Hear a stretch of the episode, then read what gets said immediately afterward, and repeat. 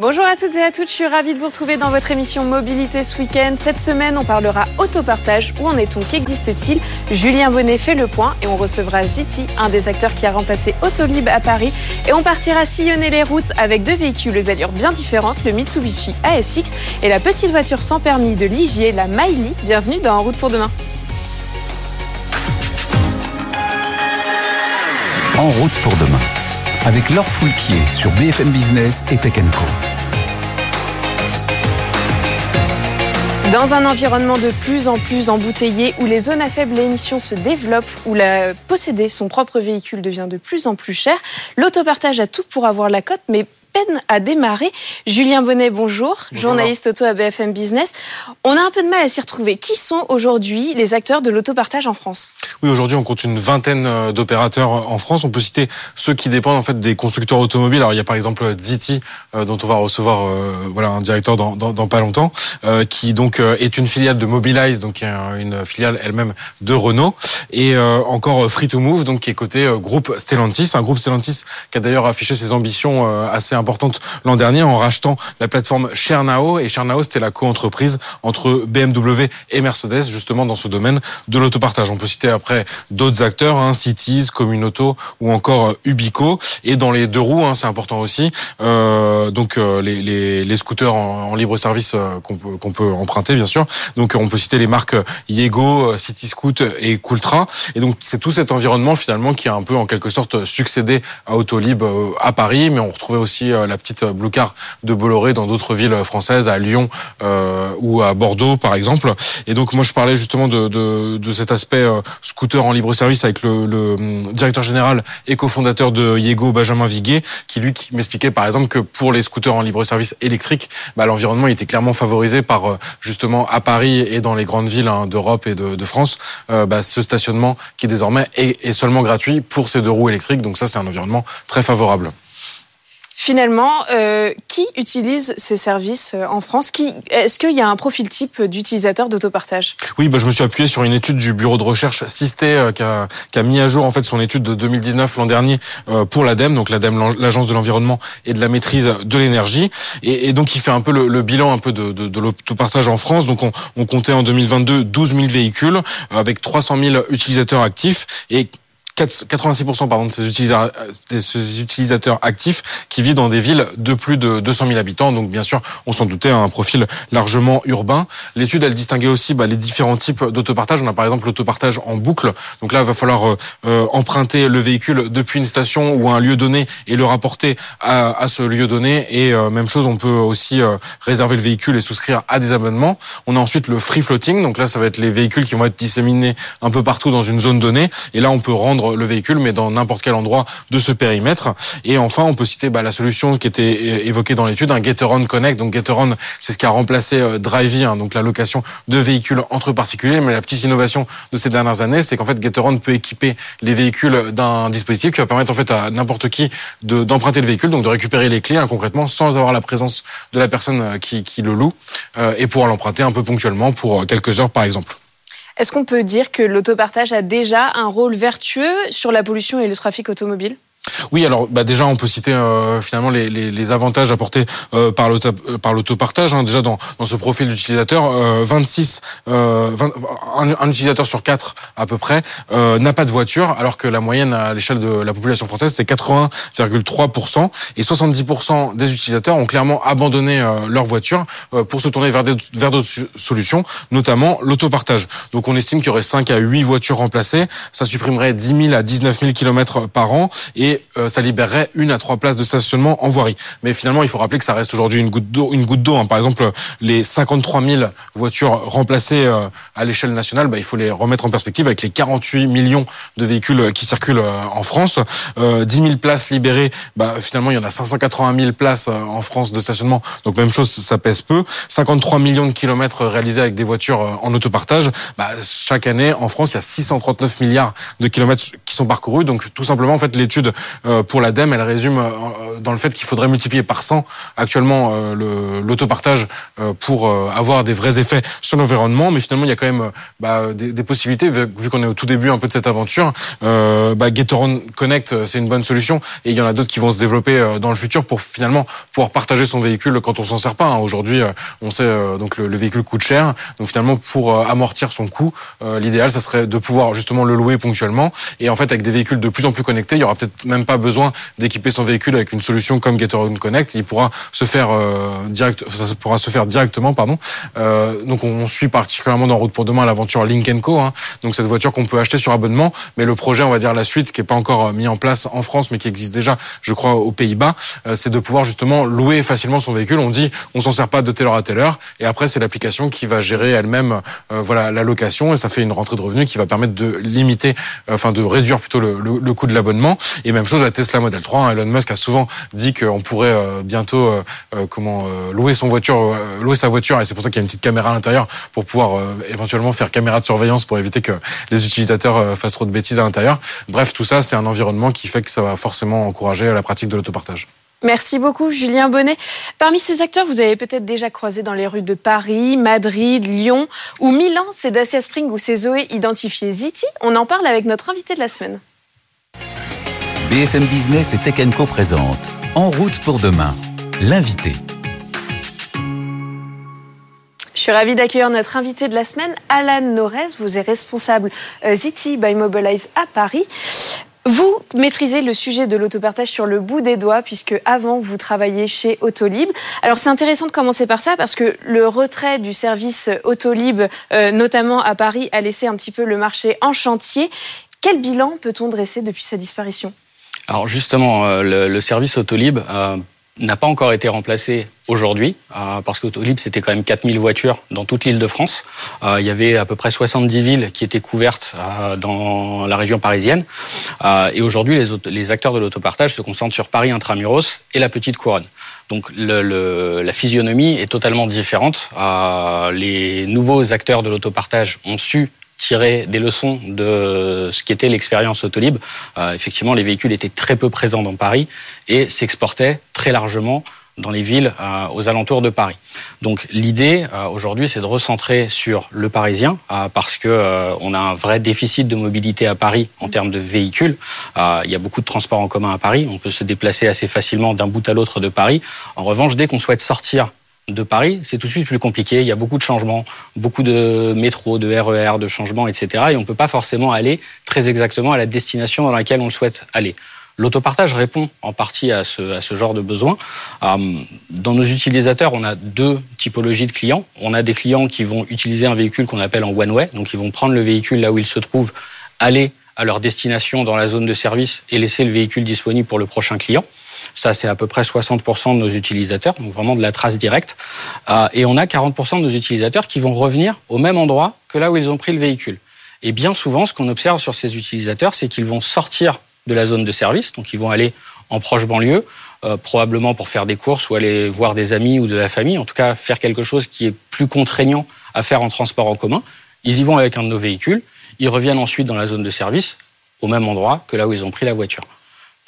Autolib a, laissé un trou, effectivement, par rapport à la banlieue. Euh, mais un service comme Ziti, aujourd'hui, permet de compenser un peu ces allers-retours entre Paris et la, et la banlieue, d'une manière générale. Donc Ziti, aujourd'hui, ça existe dans quatre villes Paris, Lyon, Madrid et Milan. Le service est intégré à l'application de VTC FreeNow. Comment ça fonctionne? Est-ce qu'on peut, est-ce qu'on utilise Alors là, vous venez de, décrire la typologie de clients que vous avez. Est-ce qu'on peut également partir en week-end, par exemple, avec une Ziti? Oui, tout à fait, tout à fait, tout à fait. L'application Ziti est la clé de votre véhicule. Donc vous vous inscrivez sur notre service, vous mettez votre permis de conduire, bien évidemment, pour montrer que vous êtes éligible à conduire un véhicule. Une fois que vous, ouvrez votre application, vous êtes géolocalisé et les véhicules autour de vous apparaissent. Vous identifiez votre véhicule, vous vous rendez sur place, vous le réservez pendant 30 minutes et après vous pouvez l'utiliser selon votre bon vouloir d'une facturation à la minute jusqu'à un forfait de 3 jours maximum. Donc dans ce forfait, vous avez la possibilité d'aller où bon vous sommes. Donc bien évidemment, on a cette typologie de client que je vous expliquais juste avant, où le client va utiliser la voiture, sortir de la zone de service, aller voir des amis, aller voir de la famille, passer un jour ou deux là-bas et revenir ensuite dans la zone de service avec son véhicule.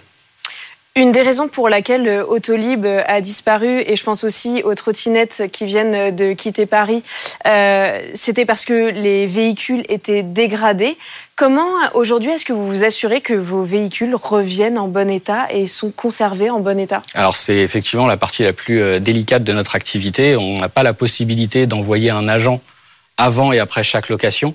Donc, euh, on est effectivement victime d'une part d'incivilité. Euh, alors, ce ne sont pas nos usagers, euh, la plupart du temps, qui dégradent et qui ne prennent pas soin de nos véhicules. Il y a des manifestations aussi. Exactement. Il peut y avoir les manifestations et d'une manière générale, un véhicule dans, en voie publique, nos véhicules sont assez visibles. Donc, quelque part, c'est la partie la plus délicate à gérer de notre côté. Bien sûr. Et sur le cas parisien que vous connaissez bien, euh, justement, comment vous expliquez ce recentrage sur Paris, alors que justement une des forces d'Autolib, c'était ce maillage euh, assez dense, on va dire, au-delà euh, des frontières du périphérique, et comme vous l'avez souligné, le fait que c'est peut-être des gens plutôt en, banlieue aussi euh, un peu plus lointaine que on va dire la, vraiment la, proximité du périphérique qui peuvent avoir ce besoin de mobilité avec euh, une offre de transport en commun qui est un peu moins développée. Est-ce que c'est uniquement pour des critères par exemple de rentabilité économique qui était peut-être un des points faibles d'Autolib C'est effectivement l'un des critères, mais c'est pas le seul. Euh, il faut savoir qu'aujourd'hui Ziti by Mobilize est présent à Paris, mais aussi dans six communes d'Île-de-France. Donc on est présent également à Clichy, à Boulogne-Billancourt, à Issy-les-Moulineaux, à Vanves, à Sèvres et à Meudon. Euh, il faut savoir que dès qu'on s'installe dans une commune autre que celle de Paris, on doit payer également une redevance. Donc, indépendamment du service rendu aux usagers. Il y a aussi la partie financière, bien évidemment. Si on doit payer le stationnement dans chacune des communes où on souhaite s'implanter, ben, finalement, l'addition revient assez, euh, assez cher et c'est compliqué, du coup, de devenir rentable, euh, surtout avec ces problèmes de vandalisme qu'on mentionnait juste avant. Donc, il faut qu'on prenne tout ça en compte. Et l'expérience Autolib a également appris que les véhicules ont tendance à sortir de Paris assez facilement. Ils vont très facilement se disséminer dans les, dans les différentes communes d'Île-de-France, mais avoir beaucoup plus de difficultés à revenir. Parce que pour venir dans Paris, on arrive toujours à trouver à peu près une combinaison pour rejoindre le centre de Paris en transport en commun. En revanche, on est bien content d'avoir une voiture pour s'en euh, pour s'en échapper. Ça reste quand même dans les projets d'étendre à d'autres communes ou vous pensez que le périmètre actuel euh, finalement il est assez optimisé au niveau de ce qui a été choisi pour Alors c'est c'est c'est une bonne question assez euh, délicate d'y répondre parce que il faut qu'on ait suffisamment de véhicules pour répondre à l'ensemble des besoins de nos utilisateurs.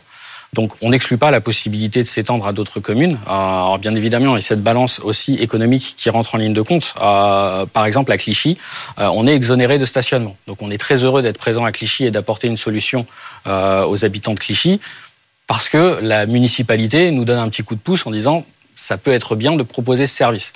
C'est pas forcément le cas dans toutes les autres communes d'Île-de-France. Et à l'étranger? Et à l'étranger, euh, bah, ça dépend beaucoup des pouvoirs publics. Euh, et dans les villes où l'autopartage est le plus développé, on accueille l'autopartage et on favorise l'implantation des services d'autopartage. Donc on va mettre en place des actions qui vont permettre euh, aux opérateurs d'être plus rentables et en tout cas d'opérer de, la meilleure manière possible. Ce qui n'est malheureusement pas le cas sur, sur Paris et l'Île-de-France. Et au niveau des véhicules que vous utilisez, nous on suit euh, euh, du côté d'un route pour demain bah, un peu l'aventure d'une start-up française, Circle, qui développe euh, un véhicule vraiment optimisé pour l'autopartage justement en termes de, de voilà de, de, de, de, pas trop laisser, on va dire les utilisateurs comment le dégrader, vandaliser les véhicules, un nettoyage automatique de l'habitacle, etc. vous c'est une réflexion que vous avez ou finalement bah, avec votre comment lien avec Renault, pour l'instant on comprend donc le choix des Zoé ou des ou des Spring mais, euh, ce que je me demandais, c'est aussi il y a une offre qui va évoluer chez Mobilize avec les, fameuses petites euh, duos euh, et l'autre véhicule un peu petit qu'on attend. Ça, c'est des choses qui font partie de l'évolution chez Zeti que vous attendez? Tout à fait. C'est exactement. Enfin, on est rattaché effectivement à Mobilize pour tout cet aspect innovation, cet aspect développement et projet. Il y a, il y a plein d'autres projets également qui peuvent être mis à l'étude. Au-delà du véhicule, il y a aussi la multimodalité qui peut rentrer en ligne de compte. Mobilize s'inscrit bien évidemment dans cette dynamique. Ziti fait bien évidemment partie de cette dynamique aussi. Donc oui, on réfléchit aux différentes pistes et quels pourraient être les véhicules les plus adaptés, sachant que le véhicule idéal, le véhicule parfait n'existe pas et n'existera de toute façon pas. Donc il faut trouver le, bon équilibre. Et pour l'instant, vous restez plutôt sur la voiture. Il n'y a pas de projet d'extension. Bon, la trottinette à Paris, c'est un peu, un peu en train de disparaître, mais il y a d'autres villes et puis qui ont toujours des trottinettes. Mais je pensais bien sûr aux scooters, aux vélos ou à d'autres formes de mobilité. C'est pas quelque chose qu'on exclut euh, sur, sur, sur le principe. Euh, encore une fois, il faut juste trouver le bon équilibre euh, et en revanche, on reste persuadé euh, chez Ziti by Mobilize que la multimodalité, c'est la clé. Dans une ville euh, aussi dense et, euh, comme Paris et d'autres capitales européennes, on, sait que l'avenir est quelque part là-dedans, avec l'arrivée des zones d'à faible émission, etc., etc. On n'a pas d'autre choix que de se concentrer vers une mobilité différente que celle qui existe aujourd'hui. En tout cas, nous, on est prêts. Alan Norez, merci d'avoir été avec nous sur le plateau d'En route pour demain. On part tout de suite pour notre essai de la semaine. Le japonais Mitsubishi lance un petit SUV sur le marché européen aux allures d'un certain Capture. Julien Bonnet et Essia Lacroix sont partis le tester sur la route. BFM Business et Tech Co présente En route pour demain, l'essai.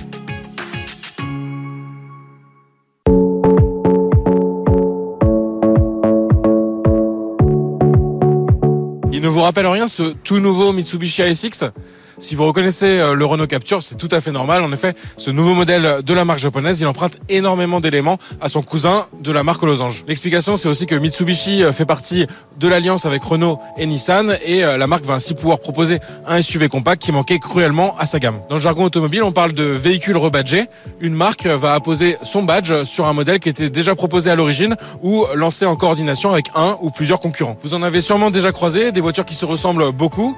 Encore récemment, on peut citer bah, le trio Peugeot 108, Citroën C1 et Toyota Aygo, ou toujours sur des micros citadines, mais au sein du groupe Volkswagen, bah, la Volkswagen Up, Seat Mini et Skoda Citigo. Et dans un tout autre style, euh, le duo BMW Z4 et Toyota Supra. Des modèles qui partagent de nombreux éléments, mais qui se distinguent quand même nettement. C'est vraiment pas le cas ici, hein, avec euh, ce Mitsubishi ASX qui est vraiment une copie quasi conforme du dernier Renault Capture. On va simplement avoir une calandre légèrement modifiée, avec bien sûr les logos Mitsubishi tout autour du véhicule et un marchepied pour monter à bord et pour coller à l'ADN tout terrain de la marque japonaise. Même ressemblance à l'intérieur?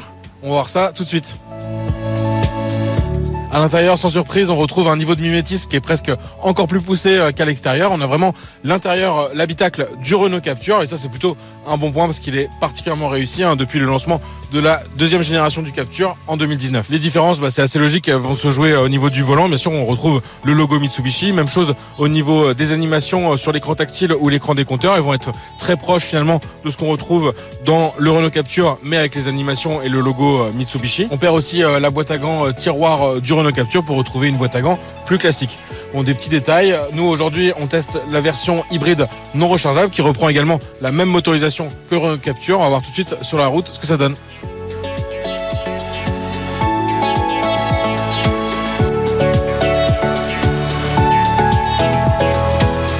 On rappelle le fonctionnement de cette motorisation hybride non rechargeable chez Renault et donc désormais chez Mitsubishi. Un moteur thermique 95 chevaux qui va être épaulé par deux moteurs électriques et le tout génère une puissance de 145 chevaux. L'avantage par rapport à une version hybride euh, rechargeable, bah, c'est qu'on va pas avoir à brancher le véhicule, hein. il va se recharger lui-même en roulant. L'objectif, ça va être de réduire la consommation avec 80% euh, du temps de roulage en ville qui peut être réalisé en électrique. À basse vitesse, ça va être souvent la motorisation électrique euh, qui va assurer la motricité du véhicule. Nous, par exemple, sur notre essai, on a réalisé une consommation de 5,5 litres au 100 sur environ 200 km avec euh, un peu d'autoroute, de ville et de route de montagne. Donc c'est un résultat qui est très correct.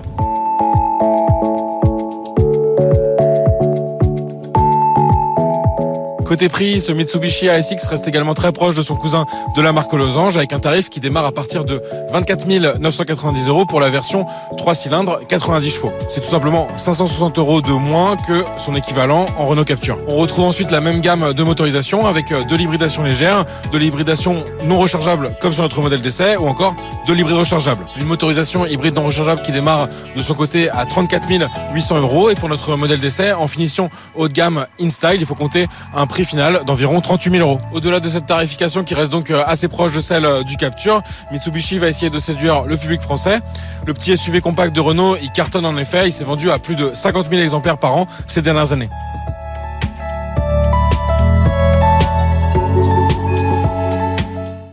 Allez, on termine tout de suite avec notre rubrique En région. Vous connaissez tous la Citroën Ami, la petite voiturette électrique qui a su séduire notamment le cœur des plus jeunes. Elle a aujourd'hui une concurrente Made in France. Son nom, la Miley. Pascal Samama et Lena Mamoud sont partis la tester pour nous. BFM Business et Tech Co En route pour demain, en région.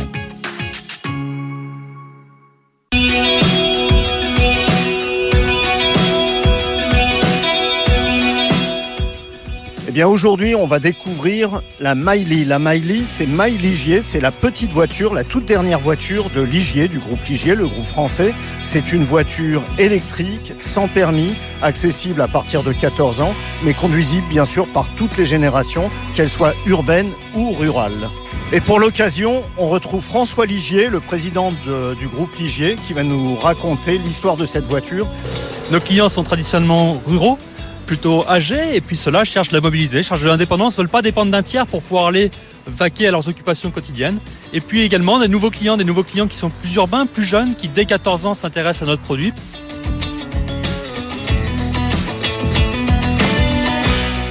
Alors on a connecté le smartphone, c'est un iPhone, sur la tablette de, de la voiture, hein, qui est compatible à la fois iPhone avec Apple CarPlay ou Android. euh, et l'écran, bien sûr, de l'iPhone apparaît sur la tablette. Et c'est parti pour le test de l'auto. Comme le disait François Ligier tout à l'heure, c'est un quadricycle léger. En fait, c'est une mobilette à, quatre roues. On a beau appuyer sur l'accélérateur, euh, c'est pas fulgurant, mais c'est fait pour ça, hein, vu que c'est c'est conduisible avec un permis AM à partir de 14 ans. Le freinage est plutôt pas mal. La voiture s'arrête. Ce qu'il y a d'intéressant avec euh, ce modèle-là, il y a l'option caméra de recul, comme sur une euh, vraie voiture. Il suffit d'enclencher le bouton R marche arrière, ici, et à l'écran s'affiche une caméra de recul. Assez impressionnant pour une, euh, petite voiture sans permis. hein. Elle a toute une grande, on pourrait dire. Et là, on se gare tranquillement. Alors, il est quand même conseillé de se retourner un peu et de regarder dans ses rétroviseurs. Mais sinon, on peut se garer parfaitement en une seule fois. Alors la Miley, euh, personnellement, moi je la trouve assez euh, agréable à conduire. Il y a quand même des petits défauts. Les petits défauts, c'est les suspensions. Vous voyez, là on est en train de rouler sur une route qui n'est pas spécialement trop cabossée, mais on ressent quand même pas mal euh, la route, hein, les imperfections de la route.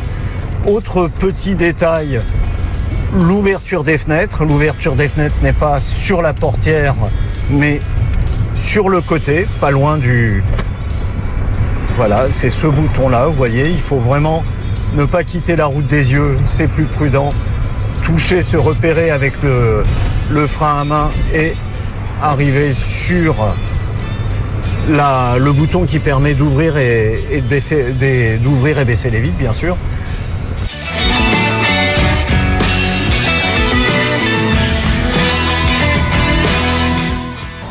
Et ben voilà ce petit tour en Miley, c'est la voiture euh, électrique de Ligier. Euh, elle est d'ores et déjà disponible à la vente. C'est une voiture petite, confortable, efficace pour ce qu'on lui demande, c'est-à-dire euh, rouler rapidement à partir de 14 ans. Après, reste le prix qui va rester un enjeu pour convaincre les clients. Ça en route pour demain est déjà terminé. Merci à tous de nous avoir suivis en télé, en radio, en podcast, en replay sur BFM Business et sur Tech Co. Je vous souhaite un très bon week-end. À très bientôt. En route pour demain, la mobilité sous toutes ses formes sur BFM Business et Tech Co.